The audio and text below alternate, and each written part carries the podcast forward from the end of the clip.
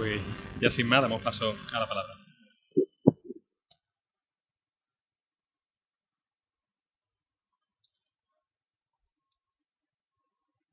Hermanos, pues una vez más, eh, contento.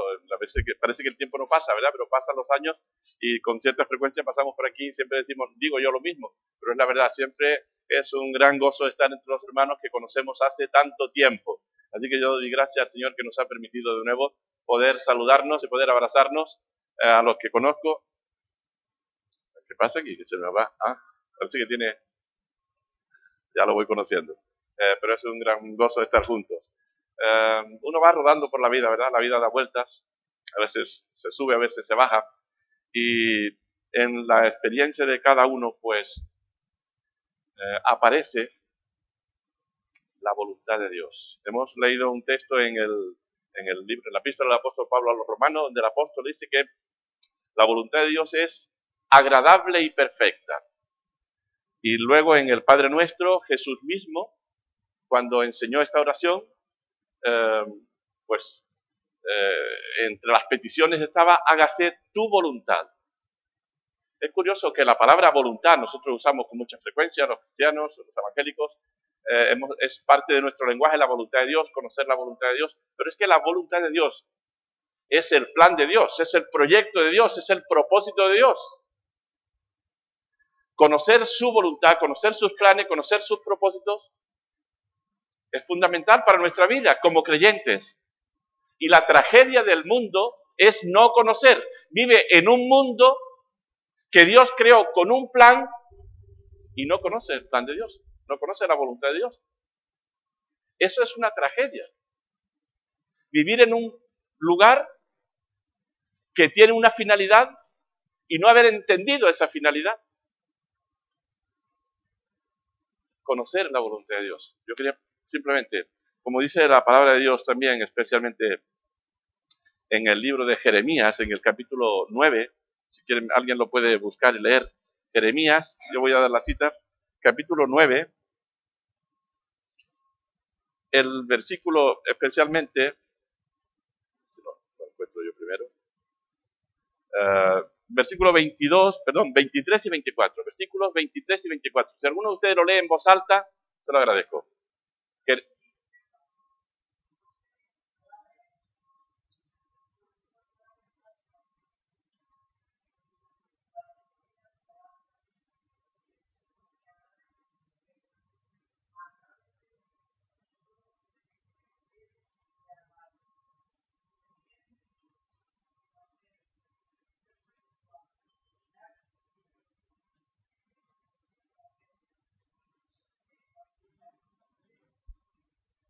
Ahí el Señor pone delante del ser humano el gran reto de conocer. Y claro, cuando uno ve estas cosas entendiendo que Dios es Dios, por definición, si es Dios, lo puede todo. Si es Dios, tiene que ser soberano. Nada lo puede limitar. Así que un Dios soberano, un Dios que todo lo puede, crea un mundo con un plan, pero ¿cómo es Dios? Crea una criatura, hace una criatura, Adán, Eva, hermano, a la hermana, a nosotros, y insufla en él parte de su espíritu. Es decir, cualidades realmente divinas, capaces, Dios puso en el ser humano la capacidad de enfrentarse con Dios y de desobedecerle. ¿Qué cosa más grande hizo el Señor? O sea, ¿cuánta libertad dio Dios al ser humano? Capaz de incluso obedecer o desobedecer.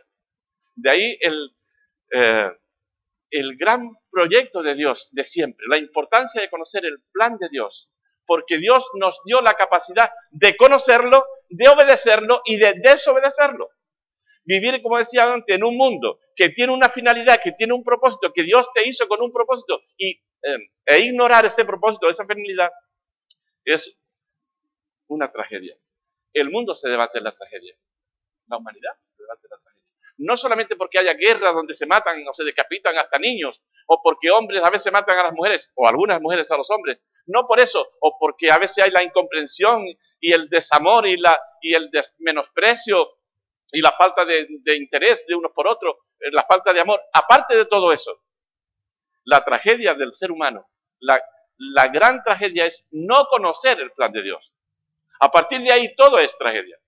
Así que, hermano, yo quería poner delante de vosotros hoy, como pueblo de Dios, la necesidad, yo diría, realmente importante de conocer la voluntad de Dios. Conociendo el plan de Dios, la voluntad de Dios, nosotros podemos encontrar explicaciones para tantos interrogantes que el ser humano se hace después de salirse del plan de Dios, desobedecer a Dios, no tener interés en conocerlo, pero sí se lamenta y se queja e incluso como oía anoche, mi hermano llevaba una canción puesta en el coche y decía que Dios hizo, se dio prisa en hacer el mundo, lo hizo muy deprisa y por eso pasan las cosas que pasan. Es decir, que, eh, bueno, María Jesús que iba conmigo dice, bueno, la cuestión es que siempre se le echa la culpa a Dios, ¿no?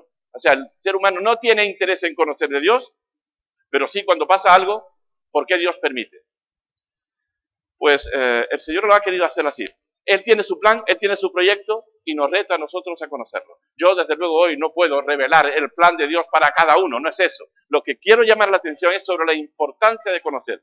Eh, he estado estos días pasados hablando en mi iglesia allá en, Tenerife, en la cuesta donde estamos, acerca de el culto maravilloso que se describe en el libro del Éxodo cuando el pueblo de Israel, después de haber salido de Egipto, llega al monte Sinaí y ahí el Señor le da al pueblo sus leyes eh, sobre diversas cuestiones para la vida cotidiana. Y entre otras cosas le manda luego a construir el tabernáculo, saben, aquel templo un poco, iba a decir improvisado, no era improvisado, era un templo muy bien diseñado con todo, todos los detalles, lo que pasa que era un templo portátil y era por tanto de, de telas y de, de, pelo de cabra, o sea, un templo, una especie de, de tienda de campaña, ¿no? Y en el, entre la distribución del templo, los muebles, la mesa de los panes de la proposición, el candelabro de oro, etcétera, estaba en el lugar santísimo, en el lugar interior, estaba eh, el arca de la alianza. Y el Señor le dice a Moisés que desde ese lugar, desde el propiciatorio, es decir, desde la tapa del arca, mm, desde ahí el Señor iba a hablar al pueblo, iba a hablar al pueblo a través de Moisés. Y cuando uno entiende lo que había, a ver, ¿qué nos recuerda? ¿Qué es lo más importante que había dentro del arca de la alianza? Las tablas de la ley que contienen, si quieren ustedes, los diez mandamientos, ¿es verdad? Es decir, la voluntad de Dios, el proyecto de Dios, el plan de Dios. Hombre, en aquellas tablas resumido, probablemente la tabla contenía más de lo que a nosotros nos ha llegado. Eh, o parte de lo que contiene el mismo libro de Éxodo. Es decir, ahí estaba el plan de Dios. Dios ha revelado su plan desde el principio, se lo dijo a Adán desde el principio, Adán desobedeció, lo, lo fue manifestando y con Moisés lo volvió a revelar. Dios ha revelado su plan. Hoy para nosotros, eh, bueno, yo decía eso, ¿no? Que en el arca estaba la ley depositada y desde allí Dios no se va a contradecir. Dios no va a revelar un día una cosa y otro día otra. En todo caso, Él va matizando, ampliando, pero su palabra estaba allí y su palabra sigue estando aquí, hermanos. Y hoy, por hoy, damos gracias al Señor que en las iglesias evangélicas todavía, pero mira, hay que decirlo también, no en todas, pero todavía la palabra tiene un papel central. Porque si nosotros, el pueblo de Dios, cualquiera de nosotros queremos conocer la voluntad de Dios, el plan de Dios, los proyectos de Dios, tenemos que conocer su palabra. Y hoy digo, gracias al Señor que todavía su palabra en la mayoría de las iglesias evangélicas sigue teniendo un papel central. Digo que no en todas porque en, algunas ocasiones parece que está un poco la moda de ni siquiera llevar al púlpito la Biblia, sino hablar y hablar sin eh, mencionar, sin citar, sin leer la palabra de Dios. Y Dios no se va a manifestar. Claro que Dios es soberano. Dios lo puede hacer. Miren, necesita Dios que uno de nosotros le pide a cualquier cosa, lo necesita Él. ¿Dice la Biblia que Dios sabe lo que necesitamos o que no lo sabe? Yo sé que ustedes lo saben, ¿no? Que Dios dice que lo sabe en Mateo 6. Dios sabe de qué cosa tenemos necesidad. Y sin embargo, Dios quiere que nosotros lo pidamos. Así es Dios. Dios podría ser de otra manera, pero es que ese es Dios. Dios, por ejemplo, quiere que nosotros le pidamos las cosas que Él sabe que necesitamos pero sin embargo, nos la podía dar sin que se la pidiéramos, ¿verdad? Podría hacerlo, pero en su sabiduría, Él nos dice que nosotros tenemos que pedirle las cosas que necesitamos, que Él sabe, pero tenemos que pedirse. Es que Dios es así. Dios no es como yo me imagino. Dios es como Él es. Para conocer cómo es Dios, tenemos que saber, como dice el texto de, de Jeremías. Alábese en esto.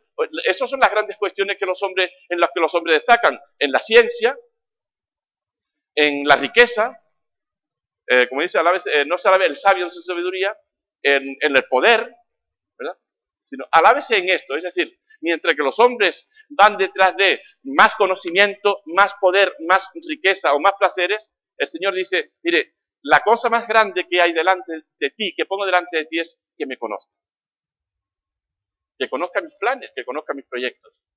Es que eh, imagínate estar en cualquier lugar, estar descolocado, tú estás viviendo de visita en una casa, donde la casa tiene sus pautas y tú quieres, tú llegáis desconociéndola, hace cosas inadecuadas, empezarás a sentirte mal, no me entienden, no, tú no has entendido que estás en una casa determinada, que tiene su forma, ¿verdad? Sus costumbres.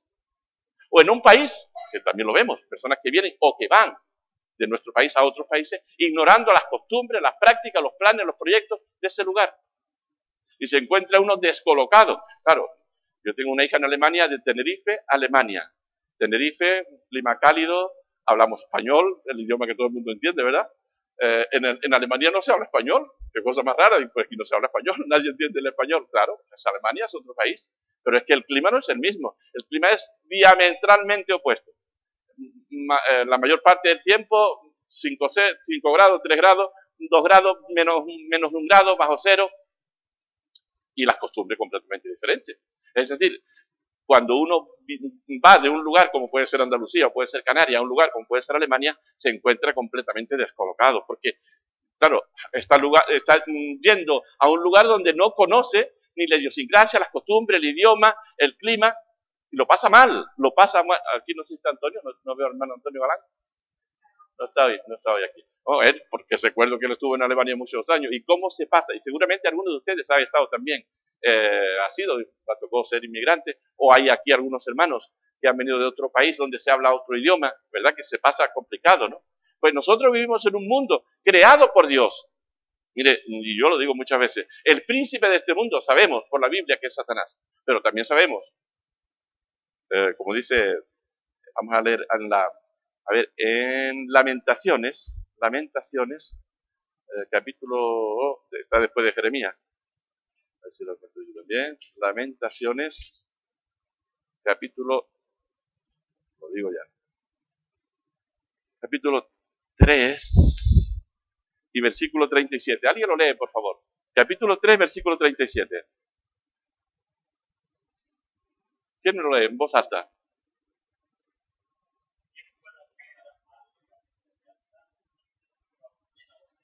Bueno, aquí es otra versión, pero dice lo mismo.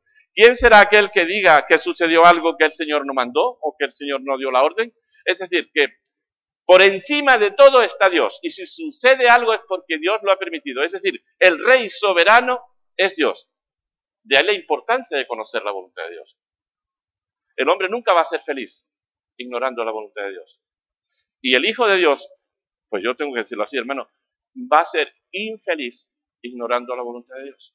¿Y dónde vamos a conocer la voluntad de Dios? En la palabra de Dios. Hombre, en la oración. ¿verdad? Yo creo que el Señor nos comunica cuando estamos en comunicación, como hablamos esta mañana, en, adoración, estamos en oración. También el Señor habla, su espíritu habla a nuestro espíritu y da testimonio a nuestro espíritu. Pero el Señor nos ha dejado especialmente su revelación para que la conozcamos. Y leyendo su palabra en oración, vamos conociendo la voluntad de Dios, los planes de Dios, los proyectos de Dios para el mundo. Y cuando sucede algo, dice, pero ¿y cómo es posible que se murió y tenía tal edad y la otra persona malvada no se muere?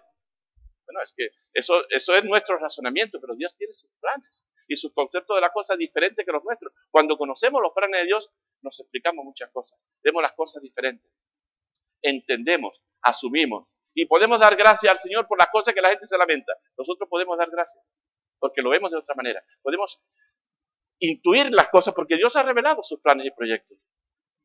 Uh, yo decía que es paradójico, ¿verdad? Que un Dios soberano eh, necesite que yo en mi oración le diga, Señor, hágase tu voluntad. Es que Dios puede hacerla. Dios puede hacer su voluntad sin contar conmigo. Pero Dios, así es Dios.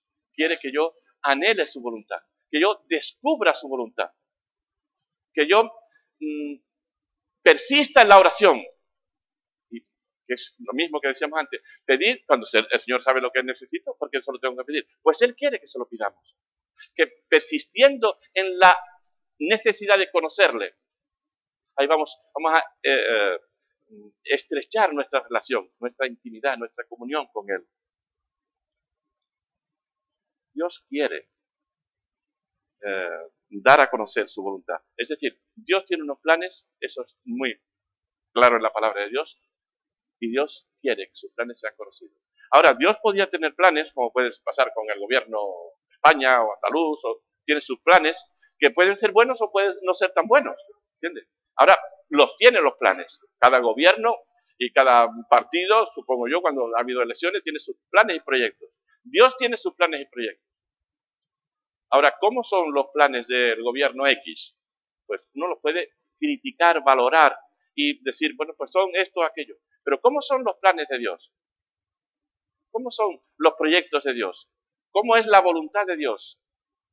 Pues si yo para responder me remito a mi propia sabiduría, pues diré lo que a mí me parece. Pero cuando leo en la misma palabra de Dios lo que la Biblia, que revela su voluntad, dice acerca de su propia voluntad. Hemos leído, por ejemplo, ese texto ¿no? Eh, de Romano, que dice que la voluntad de Dios es, a ver qué nos recuerda, agradable y perfecta. Es decir, la Biblia nos dice que la voluntad de Dios está revelada, pero que esa voluntad de Dios es agradable y perfecta. Hombre, ¿a quién no le agrada una cosa agradable y perfecta? ¿A quién no le va a gustar? ¿A quién le va a sentar mal? Una cosa agradable y perfecta, completa que llena todas las necesidades del ser humano, todas tus aspiraciones, que responde todas tus preguntas e inquietudes. Y además, agradable. La voluntad de Dios es agradable. Así que, hombre, pues yo quiero conocer más de esa voluntad de Dios. ¿Por qué? Porque es buena. Bueno, en la Biblia muchas veces se habla de la buena voluntad de Dios. Eh, Nehemías hablaba de la, mano, la buena mano de Dios sobre mí, la buena mano de Dios sobre mí. la voluntad de Dios, los planes de Dios, no solamente que lo tiene, sino que son buenos y que se pueden conocer. Por eso, eh, dice ahí Pablo o Jesús en la oración, hágase tu voluntad. Señor, anhelamos tu voluntad. Queremos que por encima de mis deseos, que también los tengo, y que el Señor nos ha permitido, miren, el que sé yo, por ejemplo, Adán, vaya, Señor le dijo lo que tenía que hacer, pero hizo lo que le pareció a él. O Jonás, el Señor le dijo lo que tenía que hacer, pero Jonás hizo lo que le pareció a él. Bueno, finalmente tuvo que hacer lo que tuvo que hacer, ¿verdad? Pero en principio el Señor le dio mm, ese margen de decir él, pues no obedezco. Y no quiso obedecer. Y otros tantos hombres y mujeres en, en la historia, o sea, en la Biblia, en la historia, y seguramente en esta iglesia o en mi iglesia, en Tenerife también los ha habido. Hombres y mujeres de Dios que conociendo la voluntad de Dios, no hacen la voluntad de Dios. Y después, vaya, podríamos decir que seguramente en más de un momento cada uno de nosotros nos hemos echado fuera del plan y del proyecto de Dios y luego vienen las consecuencias. Y entonces nos lamentamos. Si hubiésemos conocido, ¿verdad? hubiésemos indagado cuál era el plan de Dios en las cosas, no nos lamentaríamos tanto. El Señor quiere revelarnos sus planes Mire, yo digo, hermano, que cuando conocemos los planes de Dios, de verdad, el Señor llena nuestro corazón, llena nuestras expectativas, nuestras inquietudes y responde a las situaciones más insospechadas que la vida nos va a presentar. Pero cuando conocemos la voluntad de Dios, hasta esas situaciones extremas, ya el Señor se adelantó al darnos su respuesta. Así que yo les animo a seguir indagando en la voluntad de Dios y no, y no eh, de forma generalizada, sino es posible conocer los planes y la voluntad de Dios para una iglesia. Están ahí en la palabra, vaya. Pero es muy importante integrar el proyecto que Dios tiene para esta iglesia, porque probablemente en el entorno de esta congregación, de esta comunidad, de esta iglesia, hay necesidades que puede que no sean los mismos en otro entorno. Y Dios tiene unos planes y proyectos para esta iglesia. Y Dios tiene planes y proyectos para tu familia, para mi familia. Y Dios tiene planes y proyectos para ti, para la persona, individualmente. Y todo eso se puede ir conociendo cuando uno eh, indaga en la palabra busca la dirección del Señor, es posible conocerlo. Vamos a leer algún otro versículo. Eh, por ejemplo, eh, vamos a leer en Efesios 1, 11. Vamos a, me gusta este versículo también. Efesios, carta del apóstol Pablo a los Efesios, capítulo 1, versículo 11. Si alguien igualmente lo tiene, yo le agradezco que lo lea.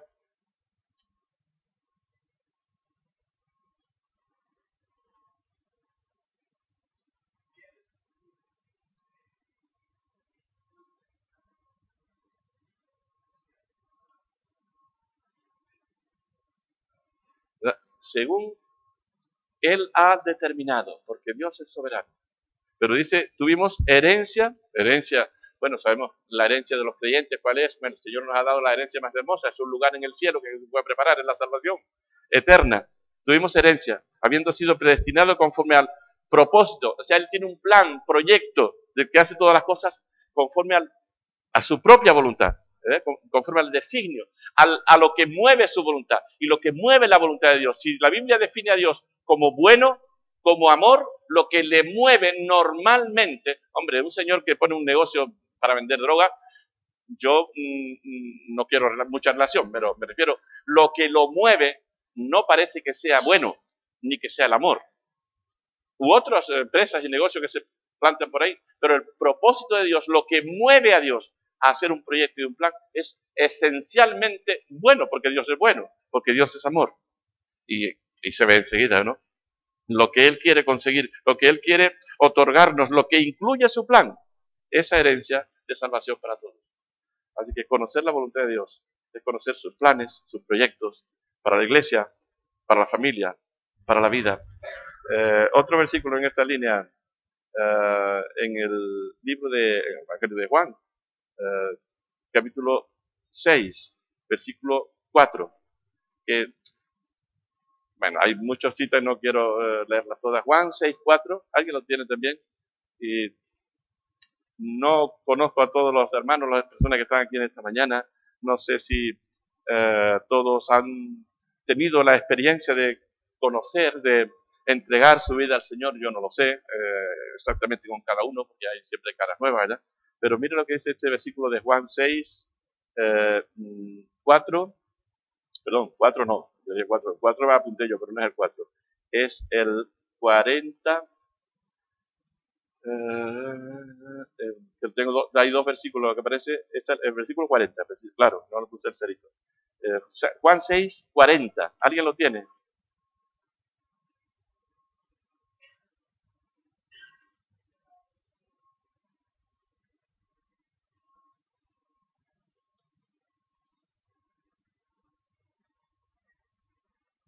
Que Dios tiene todo planificado. Me permitió el Señor eh, y unos hermanos nos enseñaron Sevilla en estos días pasados, hasta el viernes, estuvimos en Sevilla, después yo con mi hermano, que no está aquí esta mañana, que no venir, no ha venido, su esposa, y estuvimos en Sevilla y un hermano de Sevilla nos estuvo enseñando, bueno, si íbamos a visitar Sevilla no nos va a enseñar lo peor, nos enseñó lo mejor de Sevilla, ¿no? Pues la Giralda con toda la catedral, eh, la Casa de Indias, eh, los exteriores, los exteriores de los, del, eh, los reales alcázares, un poquito de mm, Parque María Luisa, pero especialmente la Plaza de España, la Plaza de España. Todos la conocen, la Plaza de España, ¿ven? Todos han estado alguna vez en la Plaza de España en Sevilla. Yo creo que es una maravilla, ¿verdad? Pero bueno, eh, mirando aquel es un semicírculo con todos los detalles, como pasa con una catedral, ¿verdad? Y yo me planteaba, pero, a ver, ¿quién pudo eh, proyectar todo esto. Cada detalle, porque todo lo que está allí, alguien primero lo tuvo que imaginar y hacer un proyecto y especificarlo. Es decir, que los albañiles, los que fueron a hacer el trabajo, ya llevaban la lección aprendida. Alguien, supongo yo que el arquitecto eh, o un grupo de arquitectos diseñaron todo aquello, pero con cada detalle que uno dice, pero ¿cómo es posible? Tuvieron en cuenta tantos detalles, tantas cosas, el diseño de cada parte de, verdad es una maravilla, ¿no? O sea, había un proyecto para cada específico, no solo era un edificio, sino que el edificio tiene pues cada uno de sus compartimentos y bueno, entre otras muchas cosas, ¿verdad? Ahí están representadas todas las 52, por lo menos, no, no las conté, pero porque Canarias estaba como una sola provincia en ese tiempo. pero supongo que 50 o 51 provincias de España, eh, bueno, y tantos detalles, ¿no? ¿Qué proyecto más detallado tuvo que ser para poderlo realizar luego, ¿no? Pues Dios tiene un proyecto detallado para cada aspecto de la vida. Dios tiene todo diseñado y qué hermoso conocerlo. Cuando uno llega a un lugar que no conoce, si yo hubiese ido solo, digo a Sevilla o a cualquier otra ciudad donde uno no conoce, pues empieza por ahí y no sabe a dónde se dirige.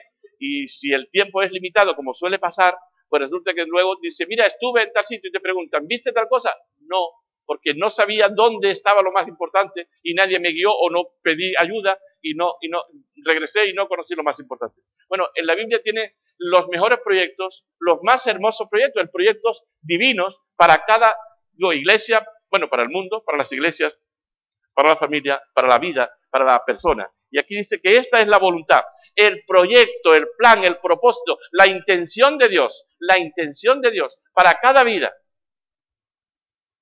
incluido nosotros que estamos aquí, dice que todo aquel que ve a Cristo, al Hijo, y cree en Él, esto forma parte del plan de Dios. Bueno, yo diría que esto es un poco lo elemental, ¿verdad? De entre todos los planes que Dios tiene, pero yo quería no olvidar esto, que Dios tiene en cuenta la necesidad de cada ser humano. Y en su proyecto y en sus planes y en su designio y en su eh, voluntad está que todo aquel que ve al Hijo y cree en Él, tenga vida eterna. O sea, la salvación de tu alma, de tu ser, de tu vida, está en los planes de Dios. Todo aquel que ha oído y crea en Él, y cree en Él, que tenga vida eterna.